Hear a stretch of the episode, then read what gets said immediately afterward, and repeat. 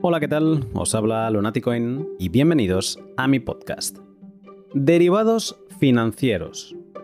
Uf, qué alejado queda eso, ¿verdad? O al menos así es como los tenía yo grabados a fuego en mi mente. Warren Buffett dice de los derivados financieros que son armas de destrucción masiva, y aunque no fue mi caso, quizás sea una de las razones por las que tienen tan mala prensa. Pero de nuevo, gracias a Bitcoin y a diferentes momentos de iluminación que he ido viviendo desde 2019, me he dado cuenta que los futuros y las opciones son súper interesantes y que tienen un sentido increíble. De hecho, creo al 100% que si se volviera a reiniciar la historia de la humanidad, volverían a aparecer, porque son una herramienta indispensable que todos deberíamos conocer y dominar. En el pod de hoy entramos a conocer en detalle el funcionamiento de futuros y opciones, y para ello Carlos Santiso y un servidor nos subimos a una máquina del tiempo para ver cómo una civilización primitiva llega al punto de necesitar la aparición de los futuros financieros y entender ya para siempre su utilidad real. Este pod, como todos los de esta temporada, ha sido posible gracias a mis sponsors a Hodel Hodel, la plataforma web en la que podrás comprar y vender Bitcoin a otros particulares sin ceder la custodia ni datos personales. También a Len, la plataforma web hermana de la de Hodel Hodel, que en lugar de comprar y vender te permite prestar y tomar prestado de otros particulares sin datos personales ni preguntas de más. Luego está Brains, la empresa líder en el desarrollo de software relacionado con la minería de Bitcoin y que entre otras muchísimas cosas te permite obtener más sats de tus mineros pagando menos por ello. Y por último, Bitrefill, la empresa sueca que te permite, a través de su genial web, vivir con Bitcoin consumiendo tarjetas regalo de establecimientos que utilizas de forma habitual. Más adelante, durante el pod, te cuento más sobre ello. Mi primer momento de iluminación con los futuros fue gracias a Jack Mallers y su charla Hedging the Chain de The Bitcoin Conf en octubre de 2019. Por aquel entonces, Jack Mallers se sacó de la chistera una charla en la que no habló de ZAP, que era su proyecto principal en aquel momento, ni de Strike, que todavía no existía. Se puso a explicarnos que el espacio de bloque es una commodity en sí misma, una mercancía, que se vende al mejor postor de comisiones mineras cada 10 minutos aproximadamente. Si analizas una gráfica del coste que ha tenido este espacio de bloque en cada momento de su historia, te darás cuenta que es tan o más volátil que el precio de Bitcoin. Y para Jack, que gestiona una empresa Lightning y por lo tanto hace un uso intensivo de este espacio de bloque, eso es un problema. Sus previsiones de gasto para mantener su empresa a flote dependen del coste del block space y por lo tanto, hacer una valoración más o menos certera es una lotería.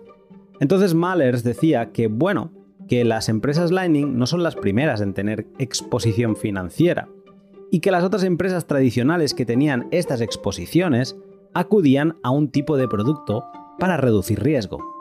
¿De qué productos hablaba Mallers? De derivados, y más concretamente de futuros. Y aquí fue cuando, bling, tuve el primer momento de iluminación. Te dejaré la charla en la descripción si quieres ver cómo seguía. Después de este dejé los futuros en una carpeta de cosas interesantes a estudiar en un futuro y con las empresas mineras que trabajan produciendo Bitcoin a costa de un consumo elevado de kilovatios, también hice un doble clic. Futuros de precio tanto de Bitcoin como de coste eléctrico. Y ya para rematar, con mi estudio sobre DLCs, entendí que no tardaremos mucho en ver un mercado de opciones entre particulares y con la única contraparte de un oráculo de precio. Reclick. En el podcast de hoy, Carlos Santiso me saca de dudas en todo lo relacionado a futuros y opciones y me despierta un gusanillo enorme con las covered calls y Bitcoin. Prepárate para un documento de los de libreta y lápiz. Sin más, te dejo con el pod. Buenos días, Carlos. Buenos días, Lunati. ¿Qué tal? ¿Cómo estás? Muy bien, preparado para una nueva charla contigo. Además, esta charla apareció en mi cabeza justo después de terminar el último podcast que grabamos. Te escribí y te dije, oye, quiero hablar de estos temas. ¿A quién me puedes recomendar? Y me dijiste, hombre, pues mm, yo te los podría mm, tratar. Te pregunto ya directamente, ¿qué son los derivados? Pues eh, los derivados es un, un mundo que la verdad que tiene muy mala fama sobre todo la mala, fama viene derivada de una frase de Warren Buffett que, exactamente dijo los derivados son armas de destrucción masiva, o así había sido, ¿no? Entonces, como hay mucha gente que le gusta mucho leer sobre finanzas y demás, pero que a los grandes inversores lo que dicen se lo toman al pie de la letra, pues son un espectro del mercado que tiene muy mala fama cuando considero que es una de las mejores herramientas para gestión de riesgos que existen en el mundo de las finanzas. Y básicamente en el mundo de los derivados, que nos podría llevar horas y horas enumerarlos todos, pero los más conocidos, los que son más utilizados, son los futuros y las opciones, que tienen una forma de entenderse bastante parecidas, aunque son muy diferentes a pesar de ello. Me he apuntado herramientas fantásticas para gestionar el riesgo. Y esto me gusta. Y luego me mencionas los futuros y las opciones. Ahora yo te podría preguntar que me aclarases, pues esto, cada uno de estos términos, entrar en detalle en, cada uno de ellos, pero en lugar de esto te propongo un approach distinto. ¿no? Porque esto si no acaba en definiciones que a mí se me van a olvidar de aquí una semana y yo sé que hay un fundamento casi que histórico de la aparición de todos estos productos, así que te voy a pedir que te subas a esta máquina del tiempo que he encontrado y que me acompañes en un viaje especial, diferente. No sé a qué época exactamente hemos llegado, pero tenemos ante nosotros una pequeñísima aldea familiar y donde los intercambios entre los miembros se hacen en una especie de sistema de crédito de confianza. Hoy cazo yo, mañana tú me entregas la pesca y pasado aquel otro nos trae la fruta, ¿vale? Estamos en esa tesitura. En círculos pequeños de confianza, genial, pero esto no escala. Así que si hacemos un poco un fast forward, vemos como nuestra pequeña aldea ahora es una potencia agrícola y ha descubierto que si se especializa puede producir más, pero sigue necesitando de otros bienes como carnes, pieles y demás que deja de producir. Así que comercia con otras aldeas vecinas y se ha dado cuenta que el crédito a confianza no funciona. Ahora utilizan una mercancía concreta para hacer los intercambios. Esta mercancía es eh, una que es aceptada por todos los pueblos con los que se relacionan y les sirven como herramienta para intercambiar. Así no han de estar buscando pues qué le interesa al otro pueblo en ese momento y digamos que haya esa coincidencia, ¿no? A esta mercancía utilizada para el intercambio indirecto le llaman dinero. Ahora empezamos a ver cómo aparece un nuevo actor, el banquero, que les presta granos a los agricultores que han hecho corto, a cambio de una parte de la cosecha. Poco después, estos préstamos en especie se abandonan en favor de un préstamo en dinero, por la misma razón que se abandonó el trueque. Y vemos cómo el sector financiero florece. Hemos conocido en este pequeñísimo viaje eh, los sistemas de crédito por confianza en círculos pequeños y también el trueque. Y sabemos que el dinero ha superado a ambos y ha propulsado el comercio entre aldeas e incluso entre enemigos. Y ahora también tenemos la banca y sus préstamos. Entonces, en esta situación, ¿qué producto financiero crees que veríamos aparecer primero y por qué?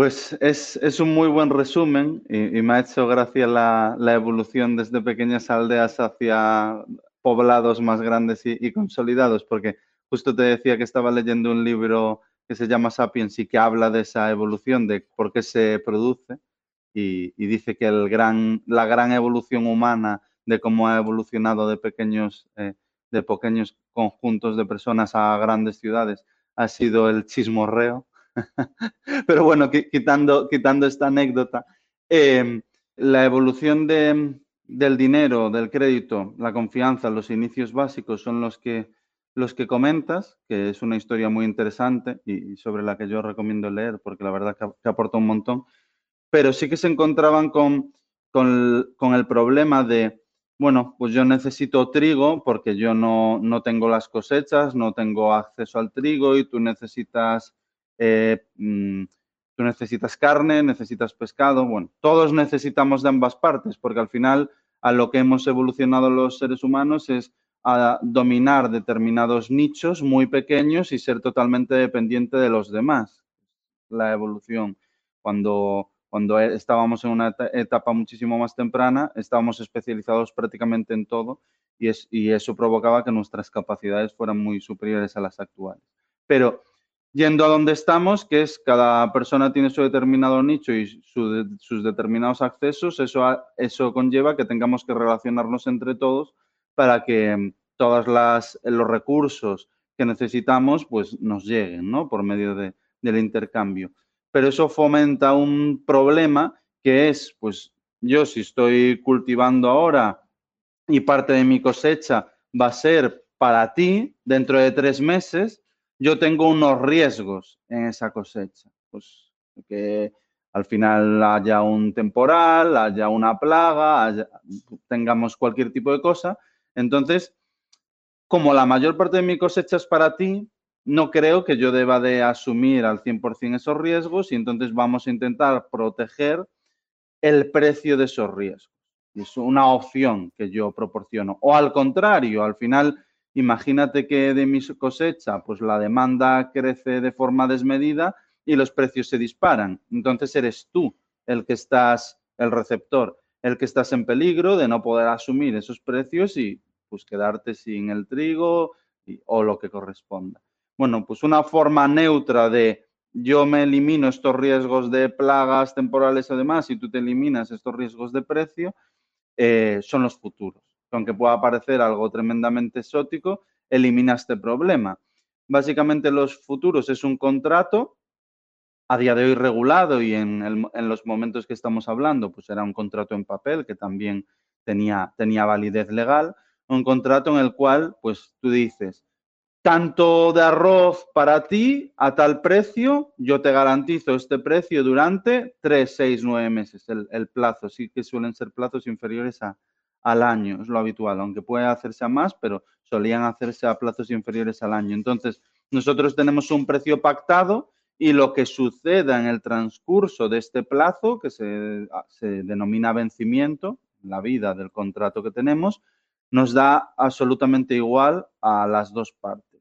Cuando llegue el vencimiento, yo te entregaré el arroz al precio pactado y imagínate, pues te entrego el arroz a uno y el arroz igual está a tres. Bueno, pero eso ya, como lo hemos pactado, es un problema que nos quitamos de, de encima, ¿no?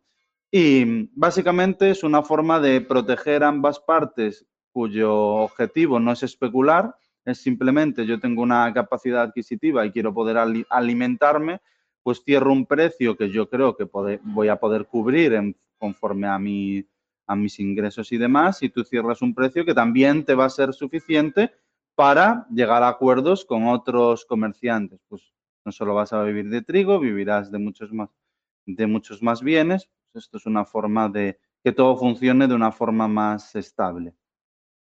Lo entiendo, pero me queda cojo. Por una razón, porque me da la sensación con lo que me has explicado que estoy beneficiando mucho al comprador. O sea, yo soy el agricultor. Y entonces, eh, en este trato que acabas de explicar, me da la sensación como que beneficio mucho al comprador de esa cosecha. Se ha garantizado un precio de aquí a 3, 6, 9 meses, ¿no? Pero los futuros también benefician de alguna manera o pueden beneficiar de alguna manera al productor, porque claro, en, la, digamos, en la actividad empresarial de ese agricultor hay bastante incerteza ¿no? en el futuro, que entiendo que por eso también tiene este nombre de futuros. Entonces, eh, ¿cómo puede, digamos, protegerse de esa incerteza el agricultor? Ya no tanto el comprador, sino el productor. Pues, a ver, aquí entramos ya en aspectos más complejos del mundo de los futuros, como puede ser los costes de almacenaje, que algunas materias primas los tienen, pues por ejemplo como el petróleo, como el oro y demás, que eso va implícito en el precio que pactas de los futuros, pues en ese acuerdo que llegan ambas partes hay como un sobreprecio, ¿no? Eh, que, hace que pues el precio sea más alto a lo que se denomina, a lo que se denomina el contado, el contado no sería otra cosa que ir hoy y comprar trigo. En vez de ir hoy y comprar trigo, lo que van a hacer es entregarte eh, trigo dentro de 3, 6, 9, 12 meses. Entonces puede haber em, en el precio los costes de almacenaje o al contrario, puede cotizar por debajo del contado. Esto es lo que se denomina o contango o backwardation. Son dos aspectos más complejos.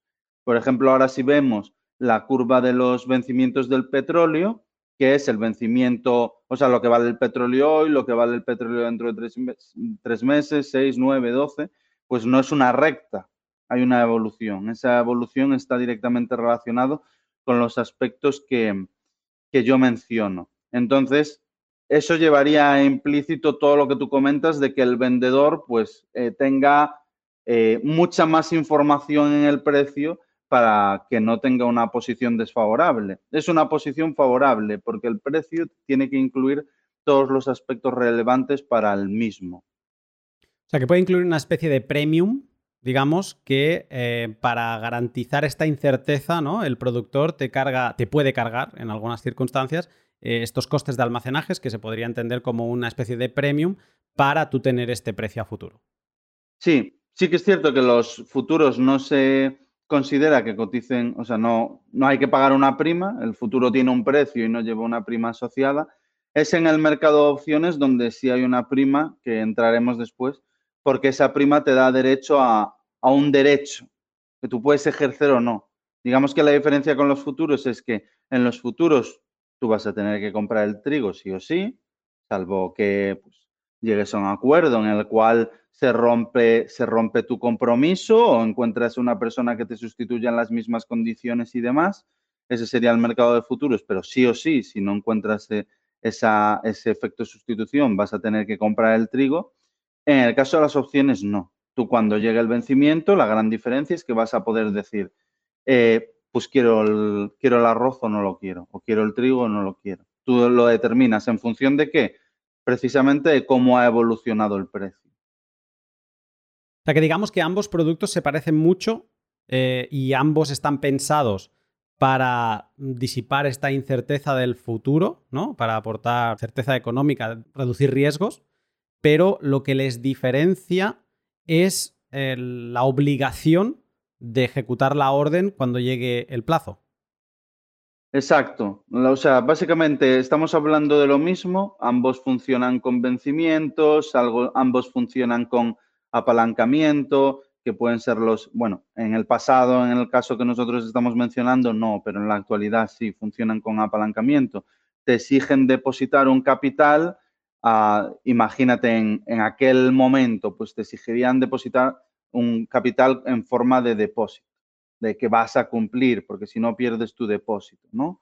El, comprador es quien tendría que hacerlo. Esto es lo que hoy en día se denominan garantías, que van fluctuando. ¿Por qué se dice que los futuros y las opciones tienen apalancamiento? Pues porque las garantías suelen ser, pues ponte, el 20%. Esto es muy a grosso modo, ahí es bastante más complejo, pero ponte que el 20% del compromiso. Tú si has adquirido un compromiso por valor de 100.000, pues con 20.000 tienes cubierto. Entonces, se dice que estás apalancado porque con 20.000 tienes una exposición de 100.000.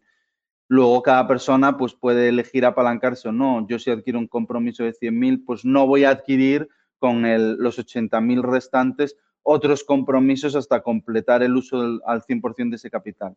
Si no haces eso, en términos efectivos, no te estás apalancando. Y si lo haces, que mucha gente lo hace, sí, antes te decía que, o sea, te intentaba cambiar el punto de vista, ¿no? ya no del comprador, como el que se garantiza ese precio a 3-6 meses, sino intentaba darle la vuelta y ponerlo en el lado del vendedor, ¿no? Pero claro, ahora reflexionando sobre ello, el vendedor también es un comprador, es seguramente comprador de grano, comprador de fertilizantes, comprador de diferentes productos, abono, whatever, eh, que necesite para eh, producir esa, esa, agricultura, ¿no? Entonces, eh, entiendo que cuando alguien, en este caso el agricultor, pues cierra un contrato de futuros con un comprador, ¿no? Entiendo que para protegerse, para no pillarse los dedos, o debería ser así, también cierra sendos acuerdos con sus proveedores para, pues de nuevo,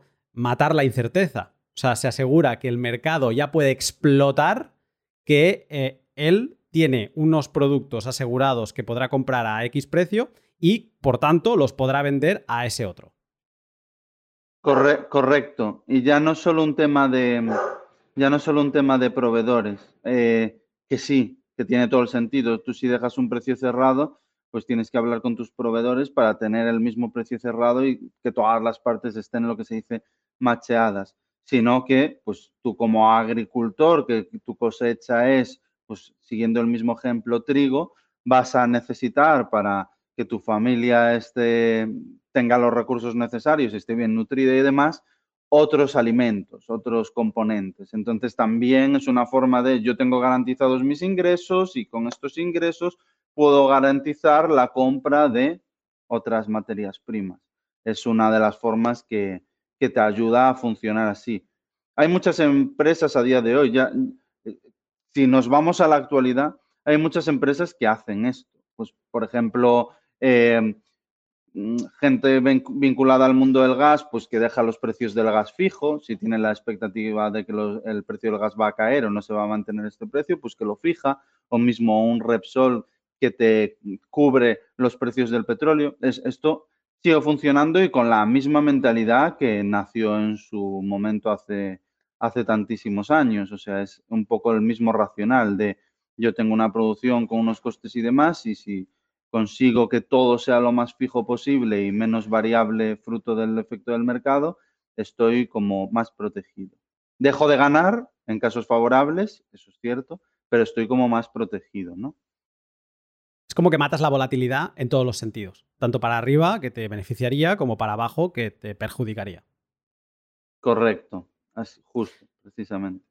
Y ahora me ha, gustado esto que has explicado de que no solo eh, garantizas tu actividad empresarial o productiva, en el caso del agricultor, ¿no? De la cosecha, sino que el agricultor podría, de alguna manera, si se acepta el término, futurizar toda su vida. Em, sabiendo lo que va a ingresar, podría futurizar todo su consumo anual de X productos para a 1 de enero saber que hasta el 31 de diciembre va a llegar cubierto y ese año no, mm, no ha de sufrir a menos que alguien traicione mm, de forma no legal un contrato de futuros. Sí, totalmente. O sea, esos, esos productos que sean más imprescindibles y que nos no, tengas acceso a ellos y que tengas que comprarlos, como es la mayoría de, los productos o bienes, pues puedes garantizar eh, sus precios por medio de un contrato, al igual que tú se lo estás garantizando a la otra parte. Al final, esto es una forma de, de, bueno, pues de cerrar riesgos, ¿no? O sea, también saliéndonos al mundo más financiero, pues imagínate que tú asumes una deuda como ciudadano europeo, pero que estás em, respaldando más bien, financiando una deuda en dólares, pero tú eres ciudadano europeo, entonces tú financias una deuda en dólares que te va a generar un ingreso, ponle, de un 8% anual, pero si estás financiando la deuda en dólares y el dólar te cae un, imagínate, un 30%, pues al final ese ingreso que ibas a tener por financiar esa deuda se queda en nada, porque te lo come el efecto de la divisa. Bueno, pues lo que nos permite el, el mercado de futuros es poder financiar deudas en dólares sin riesgo divisa. Tú eliminas el riesgo de la divisa. Yo soy ciudadano europeo, no vivo en dólares, por lo que lo que me interesa es lo que haga el dólar frente al euro y ese es un riesgo añadido. Como yo quiero financiar a esta empresa o a esta persona en dólares, pero me interesa no tener ese riesgo, lo puedo eliminar y que básicamente lo que yo obtenga es lo que me paga la persona por financiarle la persona que adquiere accede a esa financiación, menos el coste de la cobertura que tiene un coste. Eso sí que siempre hay que asumir que tiene, que tiene un coste. Un caso práctico que se me está ocurriendo escuchándote es que ahora mismo en el mercado eléctrico español lo estamos viendo, hay pues una competencia loca entre pues proveedores, ¿no? Que algunos te están ofreciendo precios fijos del kilovatio a, me invento, a 15 céntimos, ya ni eso seguramente, y otros se te están yendo a 30, ¿no? Y hay una disparidad de opciones que no se acaba de entender.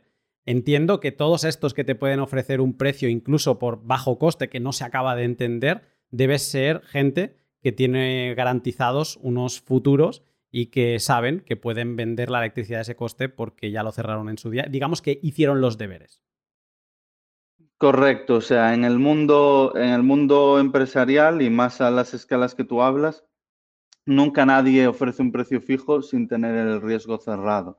Y exactamente igual que en el aspecto que, que comentas, es pues cuando te dan una hipoteca, un caso muchísimo más del día a día, una hipoteca tipo fijo. Pues cuando te dan una hipoteca tipo fijo a 30 años, no es que el banco se esté pillando los dedos a 30 años y dándote dinero al 1% y ellos quedándose abierto con ese riesgo. No, no.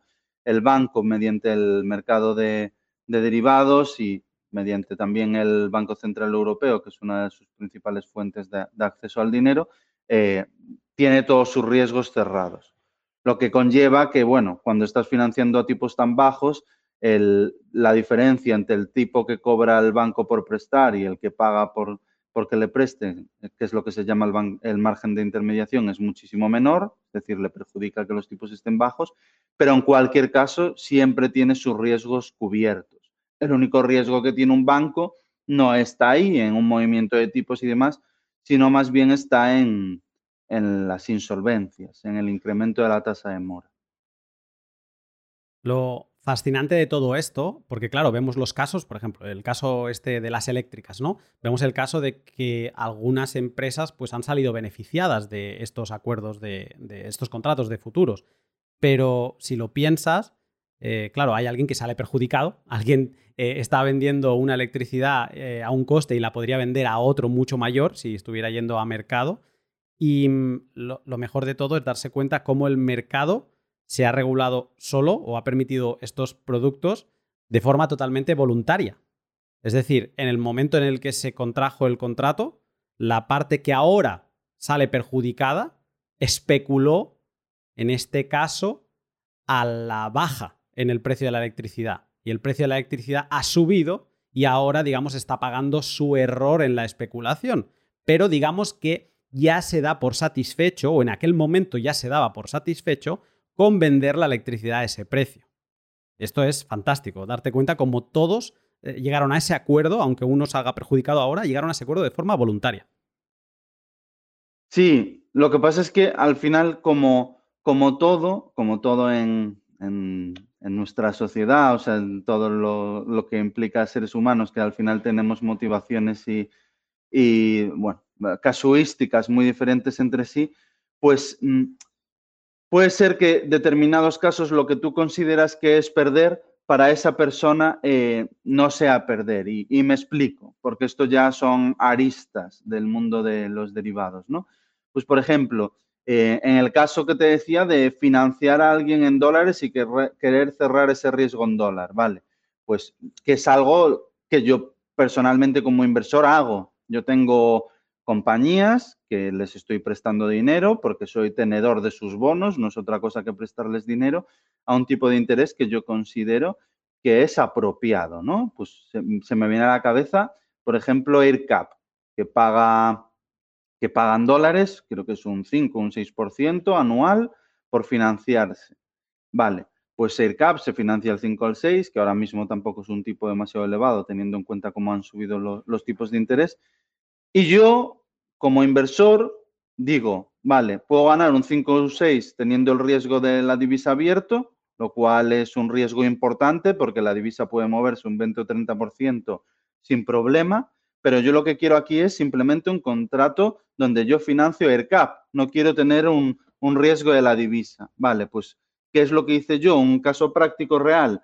Si, el, si la financiación AirCap yo gano un 5% y el coste de la cobertura es un 2% anual, yo cierro ese coste de la cobertura y en vez de, y en vez de un 5% voy a estar ganando un 3%.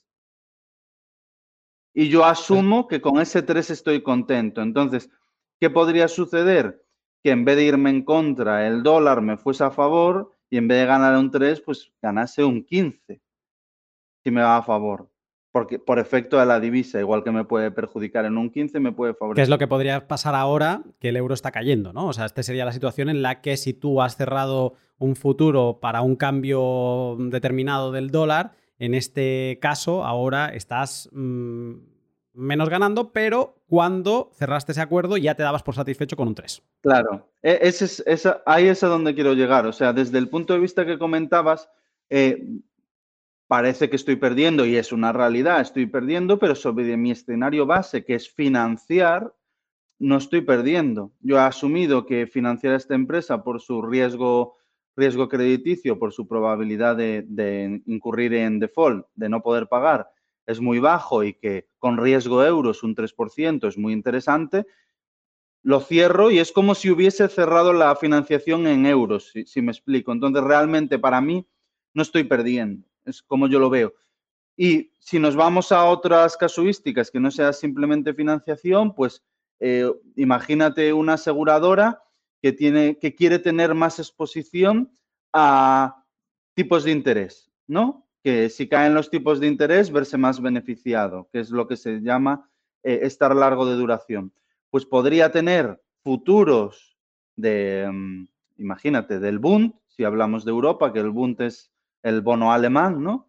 Es el bono de referencia en Europa, pues futuros eh, mm, de deuda alemana con vencimientos muy alejados. Pues imagínate, deuda alemana a 30 años por medio de futuros, que es lo que se denomina el Buxel. El Buxel es la deuda alemana que vence dentro de 30 años y que eso está en el mercado de futuros. Pues si tú estás largo del Buxel, lo que estás haciendo es tener un riesgo de tipos de interés muy elevado, una duración cercana a 30. Mm, y a dónde voy es que no tienes por qué necesariamente perder si te pasa lo que ha sucedido, que los tipos de interés han subido y entonces si tienes exposición a tipos de interés te, te han hecho mucho daño, ¿no? Pero en casos como por ejemplo las aseguradoras que tienen que tener los vencimientos macheados, que tienen que tener todo cerrado sin riesgo, esa posición en Buxel, aunque a efectos prácticos sí que es perdedora y no, si no lo hubieran tenido les habría perjudicado, es necesaria. Entonces ellos no lo ven como una pérdida porque es algo que necesitan por regulación para tener macheado su balance, para tener todos los puntos cerrados, ¿no? Entonces, este, este actor tampoco vería que ha sido perjudicado. Es a donde voy. Que sí que hay muchos actores que podrían decir, oye, pues sí, me ha perjudicado esto, pero hay muchos otros que a pesar de perjudicarles, no van a tener ese, ese racional. Dices mucho lo de macheados. Eh, macheados es una manera como de decir que tienes todos los cabos atados, ¿no? Que, que no por en, en, un lado de la venta tienes un futuro que te obliga a vender a tal precio, pero que por el lado de la compra no te vayan a hacer un roto porque los precios suban y no puedas al final eh, hacer frente a, las obligaciones que, que, tienes o que las hagas perdiendo dinero. O sea, es machear, es tener los dos cabos atados. Sí, digamos que es eh, tener los riesgos cerrados para saber, bueno, en el escenario que estás y en el escenario que estarás. Salvo que vengan casos improbables, como ya te digo, eventos de crédito donde mm, estados que se supone que no pueden quebrar quiebran, bueno, eso no lo tienes macheado.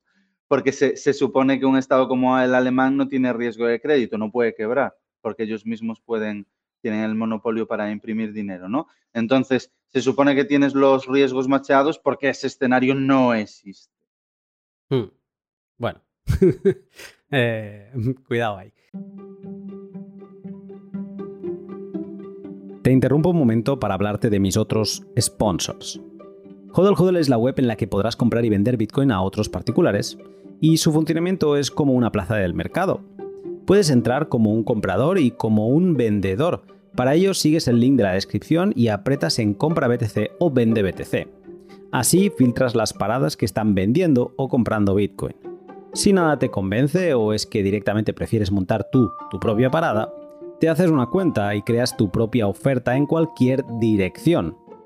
Hodel Hodel se encargará de crear un multifirma y de arbitrar los contratos de compra-venta para que nadie se vaya sin que tú hayas recibido tus sats. Y de la misma forma que en su exchange, lo hacen en su plataforma de préstamos, en Lend de Hodel Hodel, plataforma en la que en vez de poner una parada de compra-venta, pones una como prestamista o como prestatario. Como prestamista prestas stablecoins y como prestatario las tomas y las avalas utilizando Bitcoin como colateral. Si todavía no acumulas sats de forma soberana ni conoces las finanzas peer-to-peer sin ceder datos personales, ¿a qué esperas? Sigue el link de la descripción y recuerda que si te registras utilizando el código Lunaticoin tendrás un descuento en comisiones para siempre en la parte del exchange. Brains es la empresa líder en el desarrollo de software minero Bitcoin. Te habla en la introducción que volvía a reconectar con los futuros gracias a la minería. Porque, mira, imagínate, tú como minero tienes dos gastos el gasto del kilovatio eléctrico y el gasto o el beneficio que te da Bitcoin que has minado. Y cuando lo vendes te permite pagar todos tus costes. Pues bien, ¿y si, por ejemplo, ahora vamos a centrarnos en el coste eléctrico? ¿Y si ahora estás pagando 7 céntimos el kilovatio y tienes más o menos toda tu estructura montada sobre ese coste, ¿qué pasaría si el kilovatio subiera de precio? Pues ahí lo que puedes hacer es un futuro en long, de manera que si el precio eléctrico subiese, en la parte de la explotación minera sería un problema porque tendrías que pagar más por tus kilovatios, pero en la parte del long te estaría compensando por esa subida. Y de forma opuesta igual, si el coste eléctrico bajase, pues tu explotación minera se beneficiaría, pero tú saldrías perdiendo por la parte del futuro y te quedarías igual, se compensarían. Esto ya son finanzas avanzadas, pero es un ejemplo práctico de lo que decía Carlos en el pod. Los derivados son una herramienta fantástica para la gestión de riesgos y para muestra un botón. Si como yo respiras minería, te animo a que eches un vistazo a todo lo que Brains tiene por ofrecerte siguiendo el link de la descripción. Y por último, Bitrefill, la empresa que te permite vivir la economía circular de Bitcoin comprando de todo con tus sats. Como cada semana he vuelto a entrar en bitrefill.com y he revisado qué hay de nuevo. Y me llevo dos sorpresas. Una es Nintendo Switch, con lo que ahora si eres usuario de esta consola de Nintendo y quieres renovar tu suscripción online, pues lo puedes hacer pagando con Bitcoin. Y también es destacable que CoinKite, la empresa de la hardware wallet de Colcar, ahora tiene disponible tarjetas regalo en Bitrefill y que te dan un 10% de satsback. Bitrefill es una delicia para consumir con Bitcoin sin pasar por un exchange y te animo a que sigas el link de la descripción y revises su catálogo, que como ves trae novedades semanalmente. Eh, entonces, eh, te quería preguntar ahora por tipos de futuros, porque entiendo que ahora estamos hablando así como una definición muy general, pero ya en el presente, entrando en el detalle, debe haber algunos tipos o no. Sí, sí, hay infinitos. O sea, tenemos futuros sobre tipos de interés, tenemos futuros sobre vencimientos de bonos, tenemos futuros sobre em, índices, futuros sobre divisas, de materias, o sea, yo creo que prácticamente sobre Bitcoin, prácticamente todo lo que te puedas imaginar tiene su, su parte de, en el mercado de futuros. Sí que es cierto que existe lo que se llaman futuros, que es algo que es más accesible para, para el inversor retail, es decir, para cualquier persona ¿no? que tenga un cierto patrimonio para que el nominal no suponga apalancarse en exceso. Eso por un lado, pero luego también hay el mercado de forwards, que es exactamente lo mismo que los futuros, pero más tailor-made. Y me explico. Los futuros tienen unos multiplicadores estándar. Y, por ejemplo, el euro dólar eh, es 125.000, 125 o 128.000. Esto significa que un contrato de euro dólar pues tiene una exposición de 125, 128, ahora no recuerdo exactamente, pero básicamente ese es su multiplicador. Y si quieres hacer una cobertura de divisa en vez de 125, imagínate, de 165, no puedes porque son los que hay. Tú puedes obtener 125 o 125 por 2 o 125 por 3 por los multiplicadores, los cuales los contratos no hay decimales, tiene que ser un contrato 2 o 3 y el multiplicador es el que es, no es modulable. En cambio, en el mercado de forward sí es modulable. Tú puedes, sobre una cifra exacta, quiero cubrir, por el caso que te decía de financiar a alguien en dólares, quiero cubrir en vez de 125, pues 138 lo puedes hacer. Y también los futuros tienen los vencimientos estandarizados, que significa que los vencimientos son tercer viernes de cada mes, como mínimo de forma trimestral, aunque sí que es cierto que los mercados más líquidos tienen también eh, mensual y en algunos casos semanal, pero son estandarizados, tienen que ser ese día concreto, no puedes irte al día que tú elijas. En el mercado de forward también es tailor-made. Entonces, estas son las grandes distinciones los mercados de futuros, como te digo, desde el punto de vista activo, pues podemos encontrar eh, es que cualquier tipología activo, pero luego pues tienen como estas normas, ¿no? Y que te tienes que ceñir a ellas, no te puedes salir. Esto que hablas de los forwards me da la sensación que es una especie como de mercado, en Bitcoin diríamos peer-to-peer, o sea, es como que tú pones una oferta y alguien te la respalda, o sea, eh, tiene que haber una contraparte, ¿va algo, va así? es, lo que se llama OTC, Over the Counter. Es un acuerdo entre dos partes. En el mercado de futuros, como está, pues eh, la cámara, todo funciona bajo unas reglas, está intensamente regulado, o sea, es prácticamente imposible que pase que pase nada extraño, pero en el caso de los forwards es algo más institucional y sí que hay un marco y demás, o sea, hay un contrato, pero no es bajo las normas de juego que tiene todo el mundo, es algo mucho más hecho para ese caso concreto. Vale, de esto me queda claro. Lo que no me ha quedado claro, y te voy a pedir a ver si me lo puedes explicar en plan para un niño. O sea, esto de los 125 puntos que dices que están como estandarizados, ¿esto qué es en concreto? Y en un ejemplo claro, o sea, mm, o concreto, ¿cómo sería? Pues em, en el caso de los 125, que, que no es otra cosa que el multiplicador, el multiplicador del futuro concreto, estamos hablando de, por ejemplo, el, el eurodólar, ¿no? Yo quiero pues adquirir euros o adquirir dólares. Para adquirir euros tendría que comprar un contrato de futuros de eurodólares y para adquirir dólares tendría que vender un contrato de futuros de eurodólar. ¿Cuál es el racional para que se nos quede siempre en la cabeza? Bueno, pues al final son lo que se denominan pares, ¿no? Siempre van dos divisas, eh, euro-dólar y contra siempre tiene que ser una divisa contra otra para tener un valor, porque si no, no podemos dar un valor a una divisa si no es contra otra. Vale, pues eh, tenemos las dos divisas. La que va adelante es la que, en, hablando mal, manda. Quiero decir, si yo compro, comprar es lo normal, ¿no? Y si yo compro, lo que estoy haciendo es comprar la divisa base, que es la que va adelante. Si yo compro futuros del euro dólar, lo que estoy haciendo es comprar euros. Y si yo vendo futuros de euro dólar, lo que estoy haciendo es vender euros. Y si vendo de euros, ¿contra qué? Contra compra de dólares. Vendo de euro, euros, compro dólares. En el caso contrario era compro euros y vendo dólares a cambio. Por eso hay un precio que fija uno contra otro. Entonces, imagínate que yo quisiera hacer una cobertura eh, de dólar. Yo tengo 125 mil euros, mm, con la conversión hecha eh, en una posición en dólares y quiero no tener ese riesgo dólar, ¿no? Pues lo que tendría que hacer es comprar un contrato de futuros euro-dólar y de esta forma lo que estaría es eliminando el riesgo dólar. ¿Por qué? Porque estoy comprando euros y vendiendo dólares. Yo tengo un activo que está en dólares por un valor de 125 mil y al comprar un futuro lo que estoy haciendo es vender 125 entendemos la, relación, ¿no? Todo, todo con la conversión a euros. Eso es lo que significa el multiplicador, que también es clave en el mundo de las opciones. Entonces, ese multiplicador está estandarizado. En futuros de euro dólar tiene que ser eso sí o sí. Sí que es cierto que, pues para que sea más accesible para todo el mundo, existen los futuros eh, mini euro dólar y creo que también micro, y lo que hace es que el multiplicador, en vez de ser el que acabamos de comentar, sea uno más bajo. Pero va a seguir siendo ese y es invariable. Pero el multiplicador entonces es como un tipo de, de, cambio.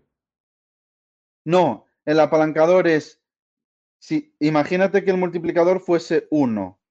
Pues si compro un futuro de euro dólar, estoy comprando un euro, un euro pero si el multiplicador es 125.000, estoy comprando 125.000 euros. Eso es el multiplicador. Ese es el apalancamiento que tienen los derivados. Porque cuando tú compres 125.000 euros, que los estás comprando al vencimiento, imagínate que es dentro de tres meses, yo compro 125.000 euros en septiembre, ¿no? Es el contrato que estás cerrando no lo estás comprando ahora, estás comprándote a septiembre, comprar 125.000 euros al precio que tú cierres. Vale, pero no te van a pedir los 125.000, te van a pedir unas garantías. Esas garantías pues serán del 5, 10, 15, 20% dependiendo del mercado, dependiendo de la volatilidad del activo, dependiendo de muchos, de muchos aspectos. Pero en cualquier caso siempre vas a estar apalancado porque tu compromiso es de 125.000 y te van a exigir mucho menos. Entendido. Claro, yo te escucho y mm, sí que es verdad que con este acercamiento que tenemos no en el pasado desde la agricultura o desde ese productor agrícola a los futuros, en la actualidad da la sensación esto que son todo mercados financieros donde se puede hacer futuros sobre absolutamente todo, incluso también pues sobre productos agrícolas, ¿no? Sobre materias primas y demás. ¿Sigue existiendo un subyacente ¿O al final todo es papel y no hay nada de producto real que lo respalde? Porque tú antes decías que al final de todo hay una obligación de alguien a vender esa o a comprar esa materia prima. Eh, ¿Hay alguien realmente que tenga una obligación de acabar comprando una tonelada de hierro, una tonelada de eh, trigo o no sé cuántos megavatios? Sí, en muchos casos sí y en otros no. Por ejemplo, en el mercado de, de eurodólar, si vence, estábamos hablando, compramos 125.000 euros a septiembre. Si llegamos a septiembre y esa opción vence, yo estoy obligado a comprarlos. Y eso es una entrega, es una entrega física. Alguien me está dando X cantidad de euros y yo tengo que comprarla sí o sí. Lo que se suele hacer em, es lo que se denomina rolo. Para que no te lo entreguen, imagínate que, imagínate que yo quiero tener cubierto el riesgo divisa del dólar por la casuística que te comenté antes, porque estoy financiando a alguien y no le voy a estar financiando tres meses. Igual estoy financiando tres años. Pero el problema que tenemos es que cuanto más te alejas en los vencimientos, en cerrar ese precio, en factar ese precio, son menos líquidos. Entonces, ¿qué se suele hacer? Se suele ir al primer o segundo vencimiento trimestral, el primer vencimiento trimestral en este caso, eh, sería, bueno, ahora va a vencer, bueno, ya venció, perdona, que es el tercer viernes de cada mes. Ya venció junio. ¿Cuál sería ahora el primer vencimiento trimestral? El tercer viernes de septiembre. Y el segundo vencimiento trimestral sería el tercer viernes de diciembre. Vale, pero luego habría el primer viernes, o sea, en marzo de 2023, el tercer viernes también, junio y así sucesivamente, ¿no? El, problema que hay es que conforme te vas alejando en los vencimientos, son menos líquidos.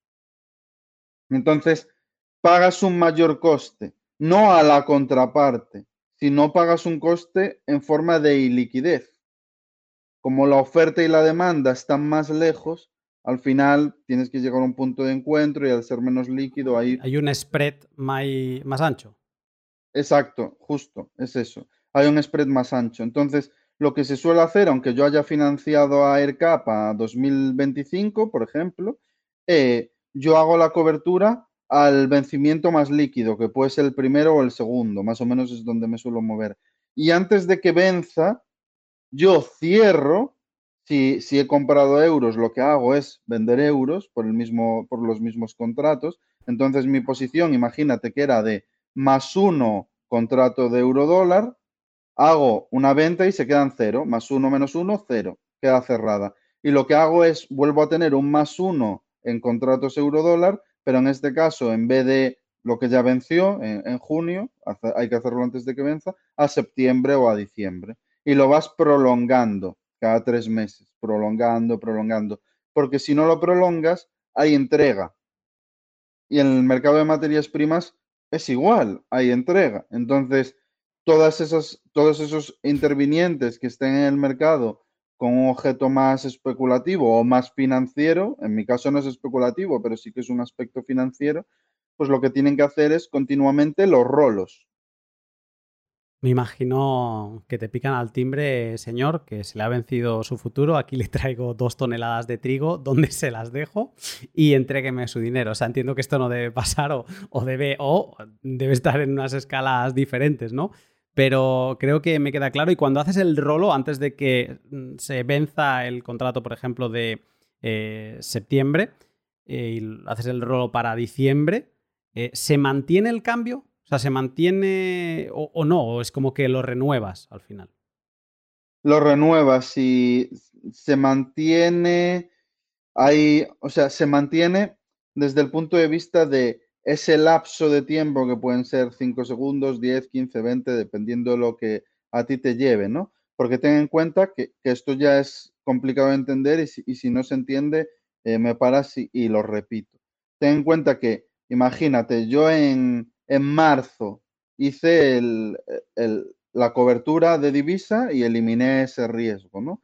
Imagínate que lo hice a 1,07. Compré euros a 1,07. Vale yo tenía ese precio fijado y ha llegado el tercer viernes de junio y ese riesgo va a vencer y lo tengo que rolar y yo lo tengo 1.07, pero el par se ha movido, no está en 1.07, está en 1.05, ¿no?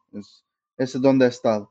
Pero yo lo tengo cerrado en 1.07, entonces yo lo que he fijado es siempre mantengo el riesgo del precio inicial, si hago bien los rolos. Yo lo cerré en marzo y cuando lo cerré en marzo, imagínate que en vez a 1.07 cotizaba a 1.0, no sé, 1.072.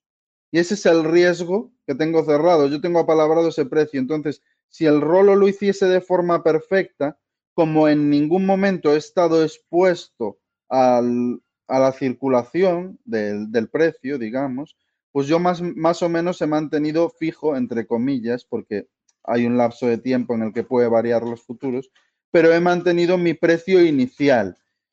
Esto en el mercado de forwards, pues lo que haces, o, o, los institucionales que hacen seguros de cambio, que te lo puede hacer el propio banco y demás, no te tienes que ir al mercado de futuros, lo que haces es, bueno, pues AirCap vence dentro de cinco años, pues cotizan un seguro de cambio a cinco años y dejamos el precio fijo y demás. Claro, eso va a tener un riesgo mayor, o sea, un precio mayor, perdón, porque tienes cerrado tu precio durante cinco años y no estás expuesto a tener que hacer el rolo, etcétera, etcétera. Y el spread esté más ancho, ¿no? O sea, la casación entre oferta y demanda está más alejada eh, porque estamos hablando a cinco años vista y por lo tanto estarás pagando ya, mm, o sea, el precio al que tendrás acceso a esta cobertura será mucho mayor que el que tienes ahora a, tres, seis meses. Digamos que esto como son contratos que te cierra el propio banco, el seguro de, ban el seguro de cambio entre el banco y tú o el forward que es entre otra contraparte y tú ya de forma directa, no es un tema de liquidez porque el precio es cerrado entre ambas partes, se cierra entre ambas partes, pero sí que tiene un sobrecoste porque tú lo estás cerrando un plazo mucho mayor. Uh -huh. Ese es un poco el, el asunto. Eh, el coste del futuro, el coste de esa incerteza, no del producto financiero, sino del futuro entendido como qué va a pasar mañana, ¿no? Es, es muy interesante todo esto. Voy a saltar al, al otro, ¿no? Eh, nos hemos, bueno, hemos centrado un poco así más en general, pero quizá un poco en concreto con los futuros. Pero a mí me, por varios aspectos, las opciones, no sé, me dan mucha curiosidad. Porque, o sea, antes hemos dicho que en los futuros tenemos una obligación y que en las opciones pues tenemos una opción, ¿no? O sea, al final tenemos la opción de, de si ir o no ir. Pero entonces, ¿por qué existe el mercado de opciones? Si es como un poco, si queremos matar incerteza, ¿por qué damos una posibilidad de que alguien no vaya, ¿no? O sea, ¿cuál es el sentido de las opciones? Es un buen punto. Y la verdad que yo soy muy, muy fan del mundo de las opciones y no tanto del mundo de los futuros. Me gusta bastante más el mundo de las opciones, aunque sí que es cierto que para determinados propósitos es más eficiente los futuros. Y, y me explico. Al final, aunque, aunque sean hermanos, eh, son muy diferentes entre, entre, sí. A pesar de ser hermanos, no tienen mucho que ver. Y, y me explico. En el mercado de opciones hay un coste o un ingreso. Y ese coste, en el caso de tener un coste, es porque tú tienes un derecho un derecho de elección que depende única y exclusivamente de ti. Tú puedes elegir si al final compras el trigo o no lo compras, puedes elegir si al final compras los euros o no los compras, puedes elegir, no está cerrado. Entonces, este, esta opcionalidad, esta... Perdón, te corto. No, no, hay no necesitas el rolo. Desde la parte esta de si tú eres el que tiene el coste, si al final no quieres ir, pues, pues no vas. Y ya está, ¿no? Exacto, exacto. No necesitas el rolo, aunque puedes hacerlo también. Es, también puede existir, pero no, no lo necesitas. Entonces, tú eliges si quieres, si no quieres, y desde el otro punto de quien vende opciones, la situación opuesta. Tú ahí sí que tienes un compromiso, sí o sí, ineludible, y por ese compromiso tienes un ingreso. Entonces tenemos que interiorizar que siempre que tengo una elección, tengo un coste y siempre que tengo un compromiso, tengo que tener un ingreso porque si no, no tiene sentido adquirir un compromiso. Es un poco el, racional que explico yo siempre en, en las clases. Me sale, me viene a la cabeza que el libre albedrío tiene un coste. Y si ser esclavo no tiene coste. te, lo pagan todo. Al final tienes todo pagado, pero eres esclavo. Sí, sí, sí. O sea, esa pérdida de libertad tiene que tener una contrapartida monetaria en este caso. Es así. Entonces, bueno, pues los futuros están muy bien porque no tienen un coste y tienen un propósito, que en el caso que yo comentaba es cerrar un riesgo, que es el riesgo de la cobertura, el riesgo de la cosecha, el riesgo de muchos aspectos, y las opciones sí que tienen un coste o un ingreso. Si quieres funcionar como una aseguradora, que es eh, cerrando riesgos a cambio de un coste, es decir, yo me comprometo a venderte el trigo, las acciones, eh, la divisa. Yo me comprometo, pero a cambio de ese compromiso me tienes que pagar, porque yo sí o sí lo voy a tener que hacer. Y tú vas a poder elegir si quieres que yo lo haga o no quieres. La elección la tienes tú. Esta es la diferencia con los futuros. Entonces funcionas como aseguradora porque estás cerrando riesgos de la otra parte pero a cambio, a cambio de un ingreso. Para que la gente lo interiorice, pues por ejemplo, eh, si nos ponemos del lado del compromiso, del que ingresa, pues el que ingresa en el mundo de las empresas, que es lo que eh, podemos visualizar más fácil, ¿no? En el mundo de las acciones, el que ingresa sería o el vendedor de put o el vendedor de call. ¿Cuál es el compromiso de un vendedor de put? Un vendedor de put se compromete a comprar acciones o comprar divisa o comprar materias primas. Te comprometes a hacerlo si la otra parte decide que así lo hagas. Entonces tú tienes que ingresar un dinero. Estás cerrando el riesgo y por eso ingresas un dinero. Y si en vez de ser vendedor de put eres vendedor de call, sucede lo contrario. Estás obligado a vender sí o sí trigo, petróleo, empresas. Entonces, siempre la obligación va a llevar aparejado un, un ingreso. Es lo que quiero que, que se entienda. Adam Back, que es un cypherpunk, uno de los, podríamos así, para explicártelo rápido, uno de los precursores de Bitcoin, en un podcast dijo una frase de esto que acabas de decir tú ahora aplicado a Bitcoin, ¿no? Y quizá para este podcast más Bitcoiner, pues se va a entender. Él dijo así, dice, si tú tienes Bitcoin y, por ejemplo, a finales de año lo venderías a 200.000 euros ¿no? y te darías por satisfecho, pues ahora mismo puedes recoger, en ese momento, cuando lo dijo, puedes recoger 12.000 eh, euros y es como poner una orden de venta que no puedes cancelar. Es como, o sea, esta frase tiene muchas cosas que ir desgranando, pero yo me quedo con esa parte de si tú ya tienes previsto vender o ya te estaría bien vender a final de año, aquí pone 200 mil dólares, este, esto se grabó en mayo de 2021, casi justo después de all time high de 60 y algo de mil dólares, y entonces la euforia estaba desbocada. Pero esta oferta era real. O sea, había una opción de vender Bitcoin a final de 2021. Bueno, sí, opción, no sé de, hacia qué lado, porque no acabo de interiorizar bien las direcciones, pero alguien te pagaba 12 mil dólares si tú te comprometías a venderle a 200.000 un Bitcoin, ¿no? Y entonces es, eh, pues imagínate, quien lo, quien lo hizo, pues fantástico, porque seguramente llegó a final de año y el que tenía esa opción de compra no la ejerció, porque Bitcoin a final de año estaba ya en 50 o en 40 mil dólares, ¿no? Y eh, aquí es donde vemos esa parte del premium. Para que tú aceptes tener la obligación de venderle a esa persona ese Bitcoin a final de año, pues te, pagan 12 mil dólares, pero tienes esa obligación que a lo mejor no se ejecuta. Es, ese caso es, muy bueno porque eh, resume de una forma todas las, toda la casuística de, de, las opciones. Por un lado, uno de los actores dice, pues yo a 200 mil me doy por satisfecho y estoy dispuesto a vender Bitcoin que esta es un poco la parte clave. O sea, para que esta operación no sea una locura, tienes que tener ese Bitcoin. Si no lo tienes, te la estás jugando, porque si el Bitcoin se va, pues en vez de 200.000, un millón, pues tan crujido, vivo. Y ahí sí que las pérdidas, bueno, pues sí que son ilimitadas y, se aprecia, en este caso sí que se aprecia muy bien, ¿no?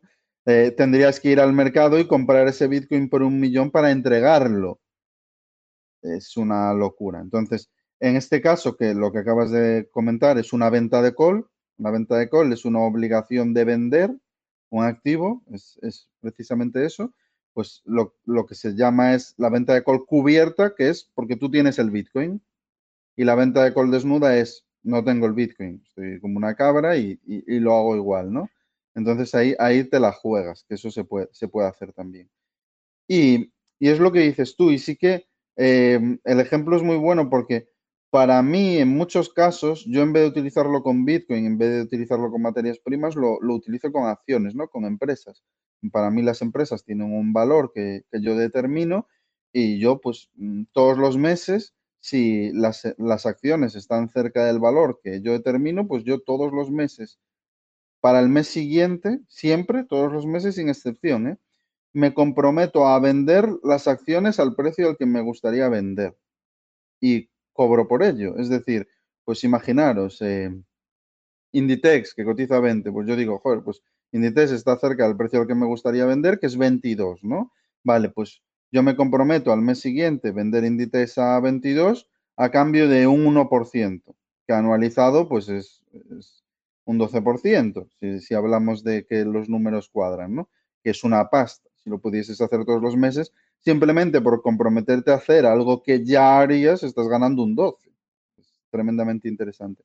Pues a mí, a mí me proporciona, eh, sí que es cierto que es un compromiso y una pérdida de libertad y se puede ver por ese enfoque, pero a mí me proporciona más beneficios, y no solo hablo del, monetario, que inconvenientes. Me proporciona disciplina.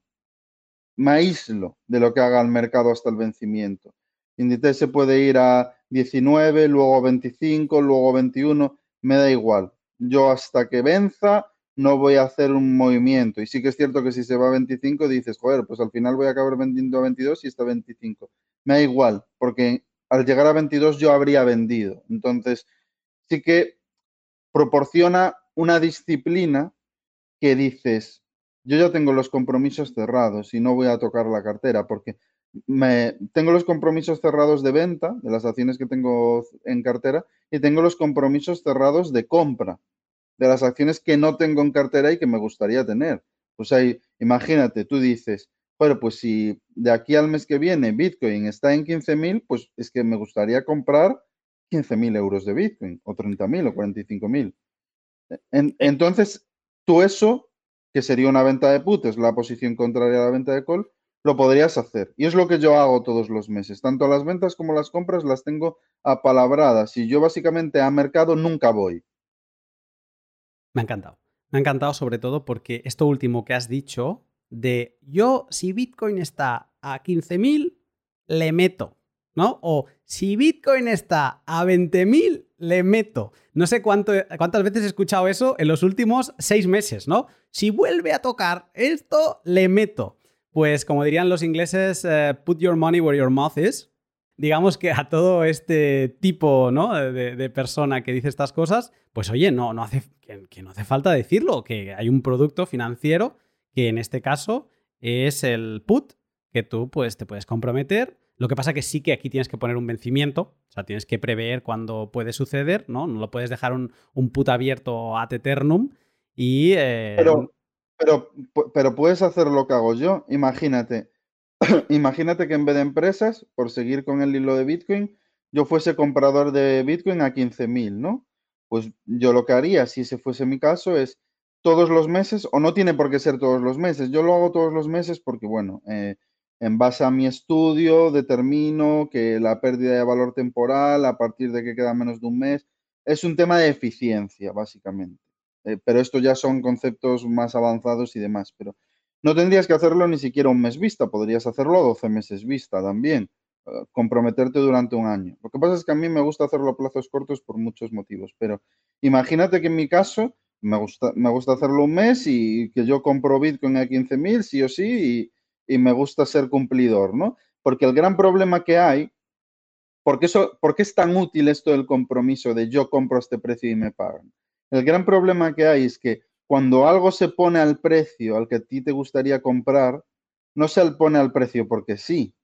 Hay un ruido, hay un motivo, hay una incertidumbre, hay un contagio de todo el mundo. Oh, es el ¿sabes? Hay una casuística alrededor de la empresa o de Bitcoin. Entonces, ¿por qué a mí me gusta tanto comprometerme? Porque me aísla ese ruido. Yo ya tengo comprometido que voy a comprar Bitcoin a 15.000, pues porque durante mucho tiempo, durante muchos meses o incluso años, he elaborado en mi tesis, tengo mi convicción y yo no quiero que nadie me influya. Pues esto es lo que yo hago. Yo ya tengo determinados los precios de las empresas, sé que ahí quiero comprar y oye, todo el ruido que haya alrededor de esa empresa, pues no me va a afectar porque sí o sí voy a tener que comprar. Pues esta es la gran ventaja que puedes tener si eres un inversor que quiere ser lo más racional posible, que lo más racional es, en 15.000 compro, vale, pues comprométete y compra. Es, esto es un poco el, eh, lo que para mí es tan beneficioso, porque es una disciplina emocional. Y una, una paz mental también, ¿eh? Y más en, en, este sector. Sí, sí, sí, porque el tema del behavioral finance, de cómo nos afecta a todos emocionalmente los movimientos y las narrativas del mercado, es extremo. para mí es una de los puntos que más influyen en, nuestro comportamiento como inversores. Y, el tema de, raíz, poder cargártelo, eh, para mí es súper atractivo. Lo que el tema del vencimiento aquí es muy importante porque tú decías ahora de hacer un a 12 meses, ¿no? una compra, si Bitcoin está a 15.000, de aquí a 12 meses compro. Pero a lo mejor en este periodo tú lo hiciste esta opción de put en enero y Bitcoin está a 60.000 y Bitcoin puede tocar los 15.000 varias veces durante el año, pero lo importante es si en diciembre está a 15.000, ¿no? O sea, da igual lo que haga durante. Ese es uno de los motivos por los que lo hago un mes, porque hay un coste de oportunidad y es justo lo que tú acabas de decir. Incluso puede suceder a un mes, pero ¿por qué lo hago un mes? Porque es más improbable que suceda. ¿Y qué ventana de tiempo tienes? Porque se fija una hora. Bueno, en el caso de, los mercados, claro, se cierra, pero en el caso de Bitcoin, eh, esto no, se cierra el 24-7. O sea, ¿cómo es?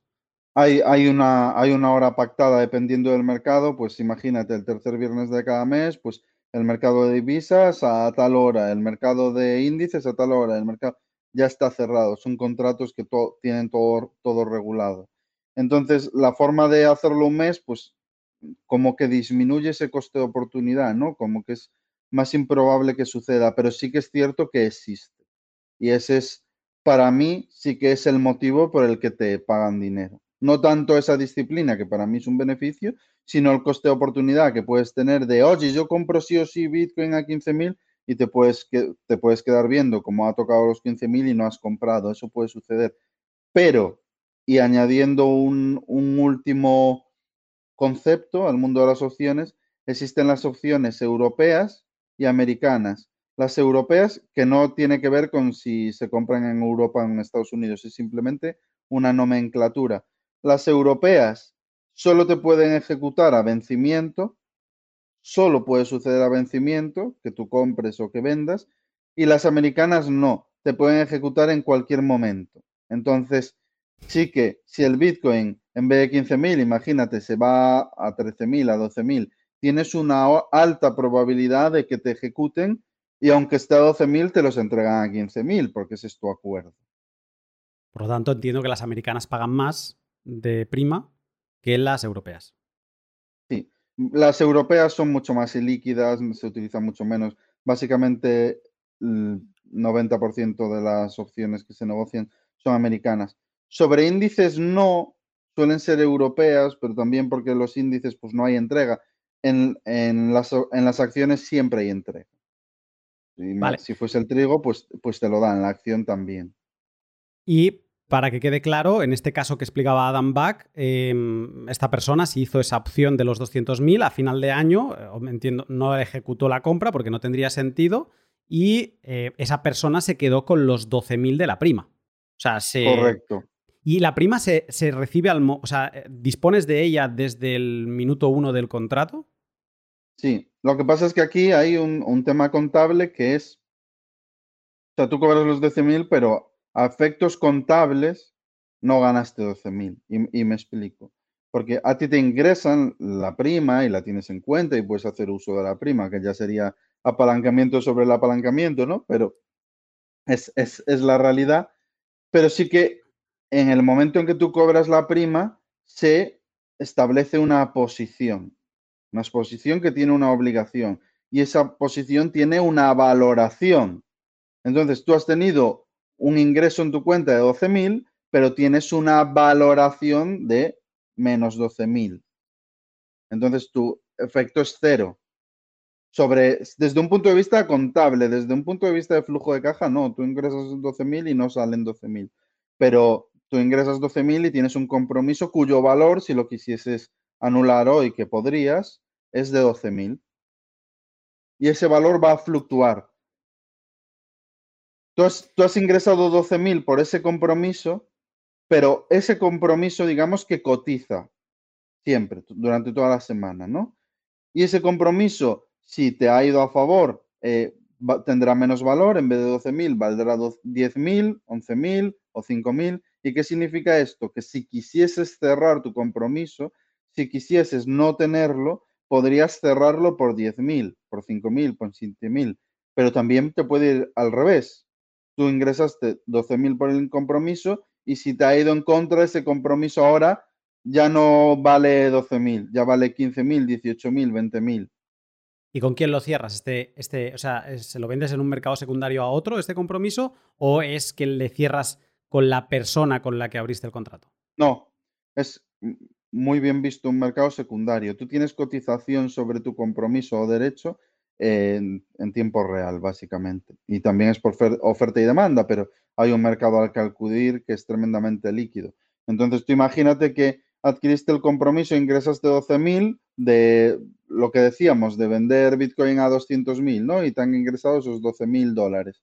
Vale, pues si el Bitcoin tiene una caída, pues por ejemplo, como la caída que hemos visto ahora, pues ya no, ese compromiso de vender ya no vale 12.000, porque la probabilidad de que se vaya por encima de 200.000 ahora es mucho menor de lo que era antes, en ese lapso de tiempo.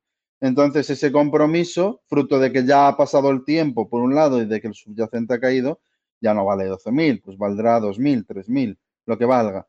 Si lo quisieses cerrar, decir, oye, pues yo ya no quiero tener la obligación de vender a 200.000, a pesar de que ahora Bitcoin está en 20, pero yo no lo quiero tener, porque igual pienso que hay un escenario donde puede valer más.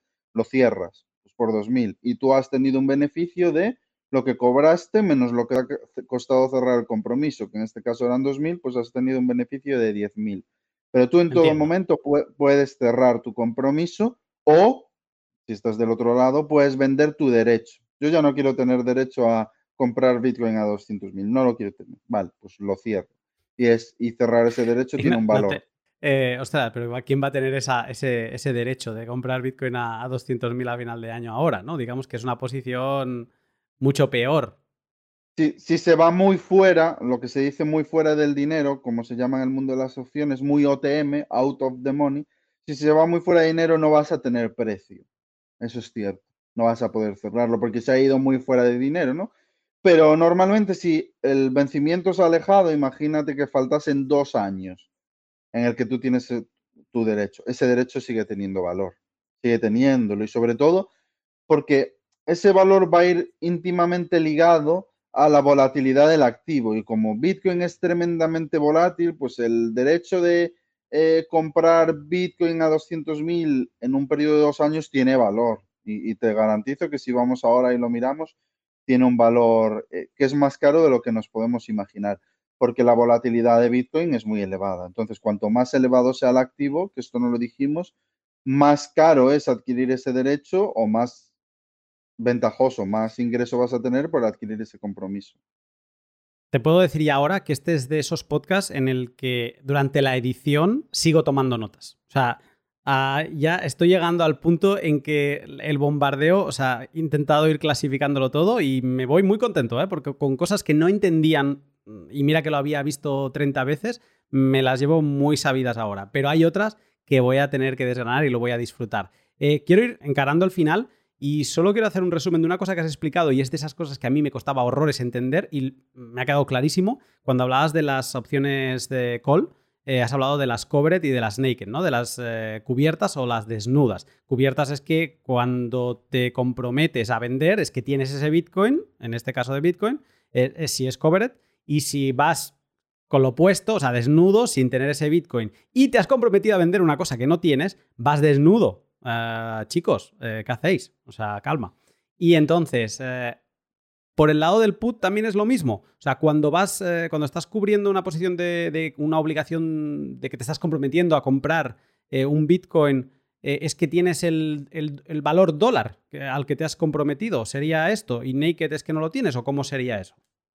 A ver, en el caso de las naked puts, que sería adquirir el compromiso de comprar un subyacente, un Bitcoin, una empresa o lo que sea, ahí ya no hay este peligro.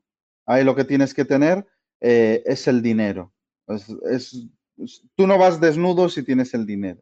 Es decir, estoy adquiriendo el compromiso de comprar eh, 15 mil Bitcoin en 15 mil dólares, ¿no? Estoy adquiriendo el compromiso de desembolsar 15 mil dólares en consecuencia. Si yo tengo los 15 mil dólares en cuenta, no voy desnudo. Aquí digamos que el, ir cubierto es el tener el dinero. En el caso de las calls, de adquirir el compromiso de vender, el, ir desnudo vestido es tener el subyacente, tener el Bitcoin, tener la empresa. En el caso de las puts es tener el cash. Entendido. Y mm, luego Llevamos aquí una hora hablando de futuros, opciones y demás, y de obligaciones y tal, pero entiendo que debe haber defaults. O sea, un agricultor se compromete a venderte 5 toneladas a final de año de trigo. El agricultor ni se ha cubierto ni nada, em, llega a final de año, ha producido media, se la ha consumido él y entiendo que por mucho que tú te intentes garantizar ese futuro, debe haber situaciones de que no sea así. Pues eh, en el caso de que no puedas entregar el trigo porque sea de tu propia cosecha, tienes que irte al mercado de trigo, comprar y vender, o si no, dar la contraparte monetaria. Pero el, contrato va, va a misa. Ahí no hay forma de eludirlo. Salvo que pues, te declare, o sea, salvo que no tengas forma de hacerlo entonces adquirirás una deuda hasta que, hasta que consigas eh, sanearla o, o finiquitar. Declaras insolvente. Sí, pero entonces no podrás tener ingresos. Por, si los tienes, eh, es un motivo de, confiscación porque tú tienes ese compromiso. No puedes declararte insolvente y luego seguir con tu vida ingresando. No, no, no, no. Es una insolvencia a todos los efectos y, esa deuda se, mantiene. Entonces, bueno, sí que hay que buscar contrapartidas eh, solventes, claro el mercado de materias primas funciona de tal forma que es un mercado que aunque yo no soy experto en materias primas, ni desde el punto de vista empresarial, no invierto en empresas de materias primas, ni desde el punto de vista de futuros. ¿eh? Nunca he invertido en futuros de materias primas, pero entiendo que es un mercado que funciona de forma agregada. Pues habrá unos productores en agregado que son los que, ¿sabes? O sea, que no es si este tío no tiene la producción, estamos, entre comillas, jodidos. No, no. O sea, es un mercado gigantesco, ¿no? Entonces, el mercado de materias primas mueve miles de millones al año. Entonces, es algo regulado, de forma agregada y demás. Te escuchaba cuando explicabas lo de las opciones, ¿no? Y las primas, hombre, son muy suculentas visto desde fuera. Yo ya te digo, no tengo ni idea. Pero después de escucharte digo, bueno, pero, pero ¿qué estoy haciendo? si, si tengo, o sea, yo puedo ir covered en esto, yo voy con mis Bitcoin y ¿por qué no? Si yo ya estaría satisfecho, ¿no? Y puede parecer demasiado meloso incluso, ¿no? De querer entrar ya, estoy perdiendo el tiempo, estoy haciendo el inútil aquí. Olvidándonos del agricultor, que el agricultor queda muy claro que un futuro pues le sirve para matar incerteza y una opción pues le sirve, si tiene un sobrestock, pues le sirve para asegurarse una venta en, un precio determinado en un futuro sin tener esa, necesidad extrema, ¿no? Que a lo mejor eso está más asociado con el futuro. Pero yéndonos a, ahora, a 2022, y gente que nos esté escuchando con Bitcoin y que descubra ahora las covered calls de las opciones, ¿para quién es este tipo de productos? Hombre, yo digo que para todo el mundo. O sea, para mí no utilizarlo es un, una ineficiencia absoluta.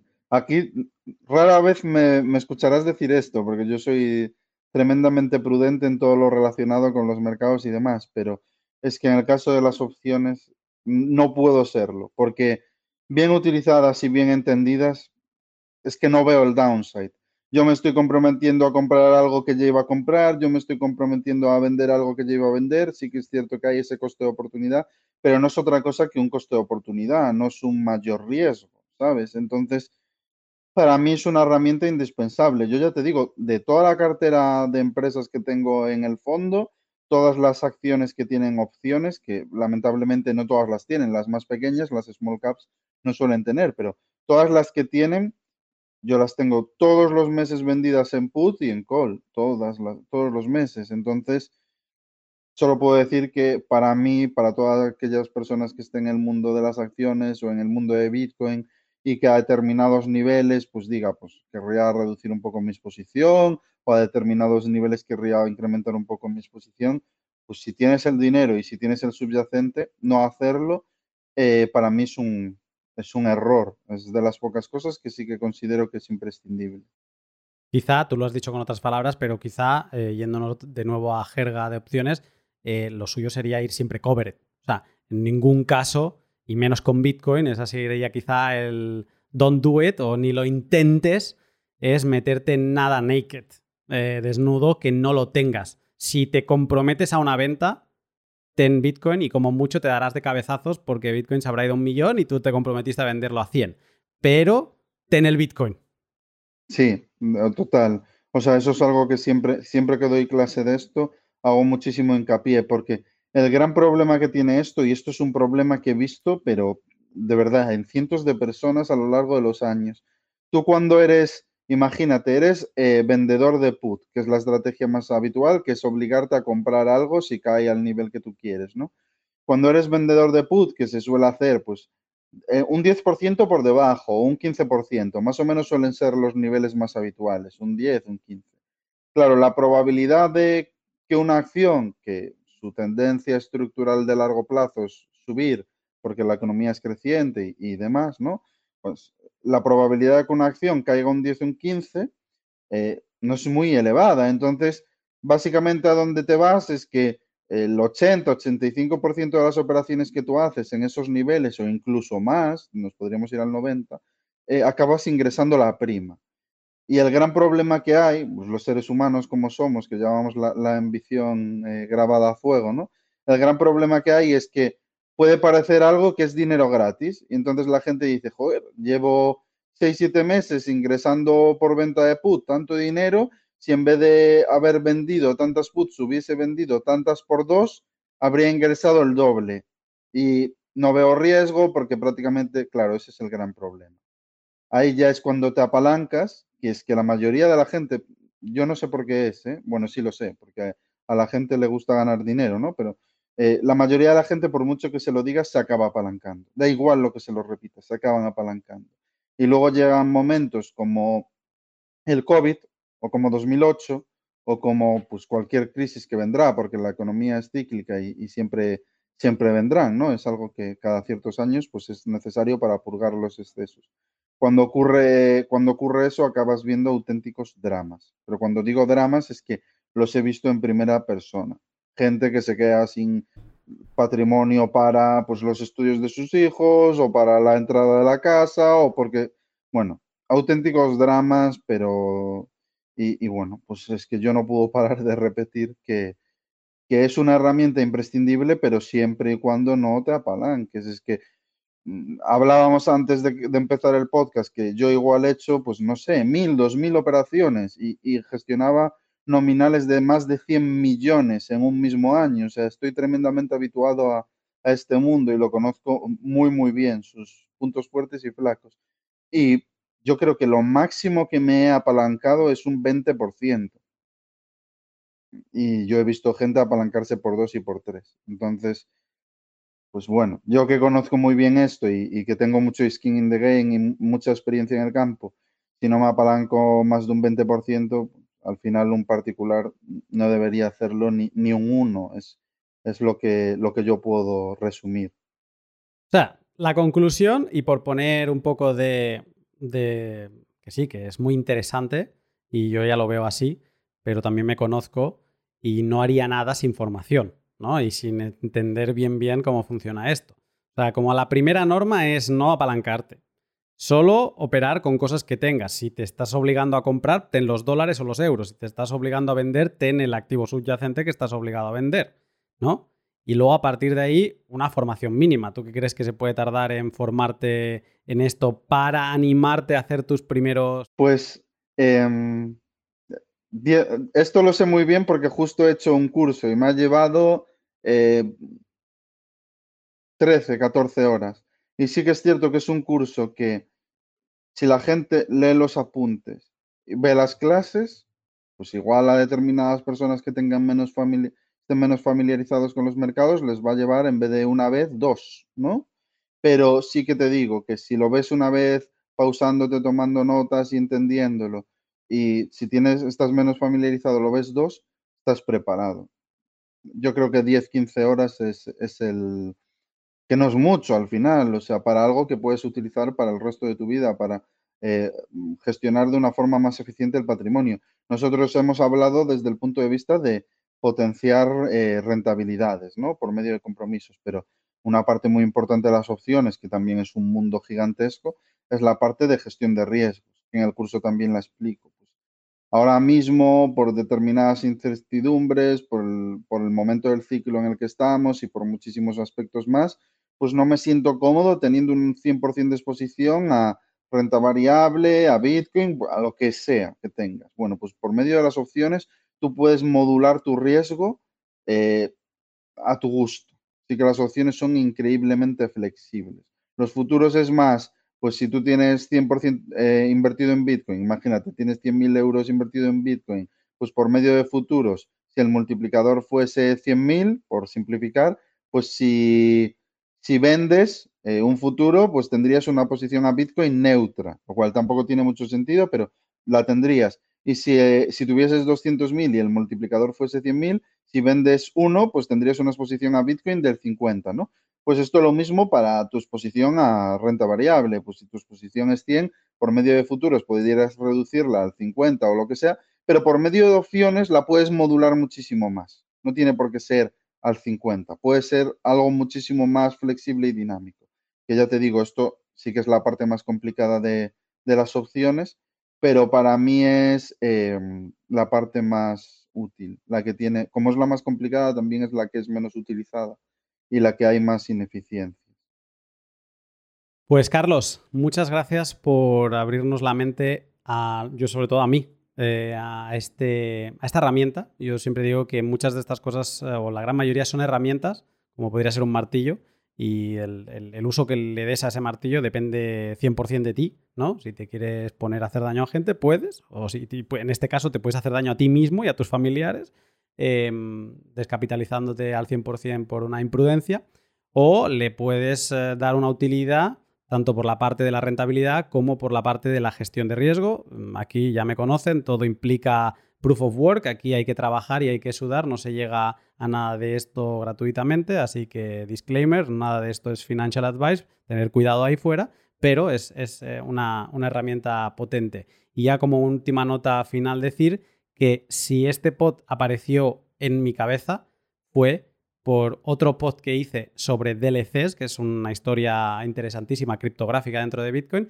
que son contratos de logaritmo discreto, que son contratos entre dos partes, donde, mm, digamos, solo hay un tercero que es el oráculo, que este oráculo lo único que va dando es un, pues por ejemplo, precios ¿no? de Bitcoin, el intercambio Bitcoin-dólar, pues eh, el oráculo solo emite esos precios, pero no sabe qué personas están interactuando sobre ese valor.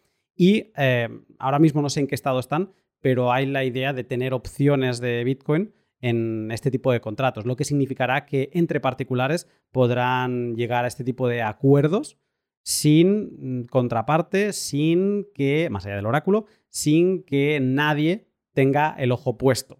Y esto es para bien y es para mal, eh, sin que ningún regulador tenga el ojo puesto, sin que nadie que te está exigiendo CAICE tenga el ojo puesto, pero también si hay un error en el contrato, si el oráculo se comporta mal, pues tampoco tendrás dónde ir a quejarte. Dicho esto, Carlos, un placer como siempre hablar contigo y ya lo sabes, te acabaré secuestrando en un futuro para vete a saber qué cosa y espero también ser secuestrado, que ya, ya vienen siendo unas pocas las visitas a, a varios, a nuestros podcasts, ¿no? De uno y de otro. Sí, sí, totalmente. Ya sabes, yo para la siguiente temporada ya te avisaré. Nosotros nos despedimos, nos despedimos eh, este fin de semana, hasta septiembre, que también necesitamos vacaciones. Pero para la siguiente temporada estás más que invitado y te, y te secuestraré, como bien dices, y sabes que yo también. Sé que es cierto que ahora en verano me voy a... Creo que mi última intervención va a ser este jueves y ya no voy a ir a ningún sitio más porque hace falta, todos necesitamos descansar, ¿verdad? Ha sido unos años bastante intensos. O sea que he hecho casi un last call of uh, Carlos Santiso en el podcast antes de, Bermudas y, Playa. Eh, te, agradezco, te agradezco el rato. Carlos, estamos en contacto. Pues nada, Lunati, un abrazo enorme. Ha sido un gusto como siempre.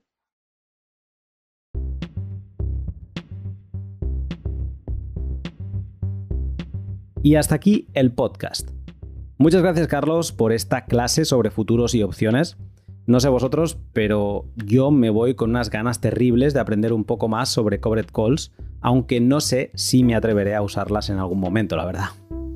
Si conoces a alguien que domine las opciones de Bitcoin en particular y que se pueda animar a hacer una demo en vivo, he visto que por ejemplo en Deribit tienen una website testnet, pues si conoces a alguien de, que domine de esto, te agradecería que me lo hicieras saber por alguno de los canales habituales o, por qué no, utilizando un boost.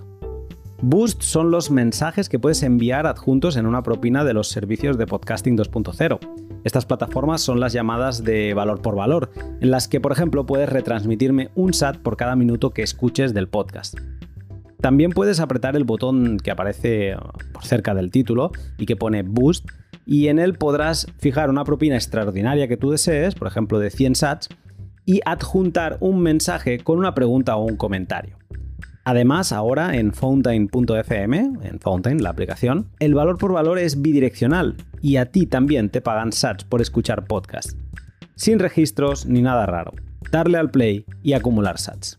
Estas dos semanas que llevo con este side project de Boost, He recibido bastantes mensajes y eso me, da mucha felicidad porque muchos de vosotros me decís que os estáis animando por primera vez con esto de Lightning y gracias a los boosts. Así que me hace muy contento por ese lado y muchas gracias también por todos los chats que me estáis enviando. Voy a leer algunos de los que me habéis enviado y al resto siempre os intento, os busco para daros un like de 10 sats como agradecimiento. A ver, empezamos con algunos. De, sobre el pod de Tropicus que publiqué la semana pasada. Esto de los préstamos no es un servicio que me haya interesado mucho hasta ahora, pero nunca está de menos aprender un poco por si acaso. Buen trabajo y yo te digo a ti, F, ya sabes quién eres, gracias por tu gusto. Luego otro que decía, saludos Lunaticoin, te sigo en Twitter y ahora por acá. Te envío este boost para aprender a usarlo. Un abrazo amigo. Pues muchas gracias Arlet y me, me da mucha felicidad que te hayas animado a probarlo. Sobre el podcast de Lent. Hola, muchas gracias por tu trabajo. Una pregunta, ¿se puede transformar las stablecoins en dinero fiat sin KIC? Eh, respuesta rápida. Sí, se podría, pero volverías a estar en las mismas. O sea, tendrías que acudir a algún servicio tipo Hodel Hodel e intentar hacer una conversión de, por ejemplo, USDT a euros. ¿Y de qué forma? Pues Halcash. Volvemos a estar en las mismas. Estás convirtiendo algo que no está en, los cauces legacy a, cauces legacy.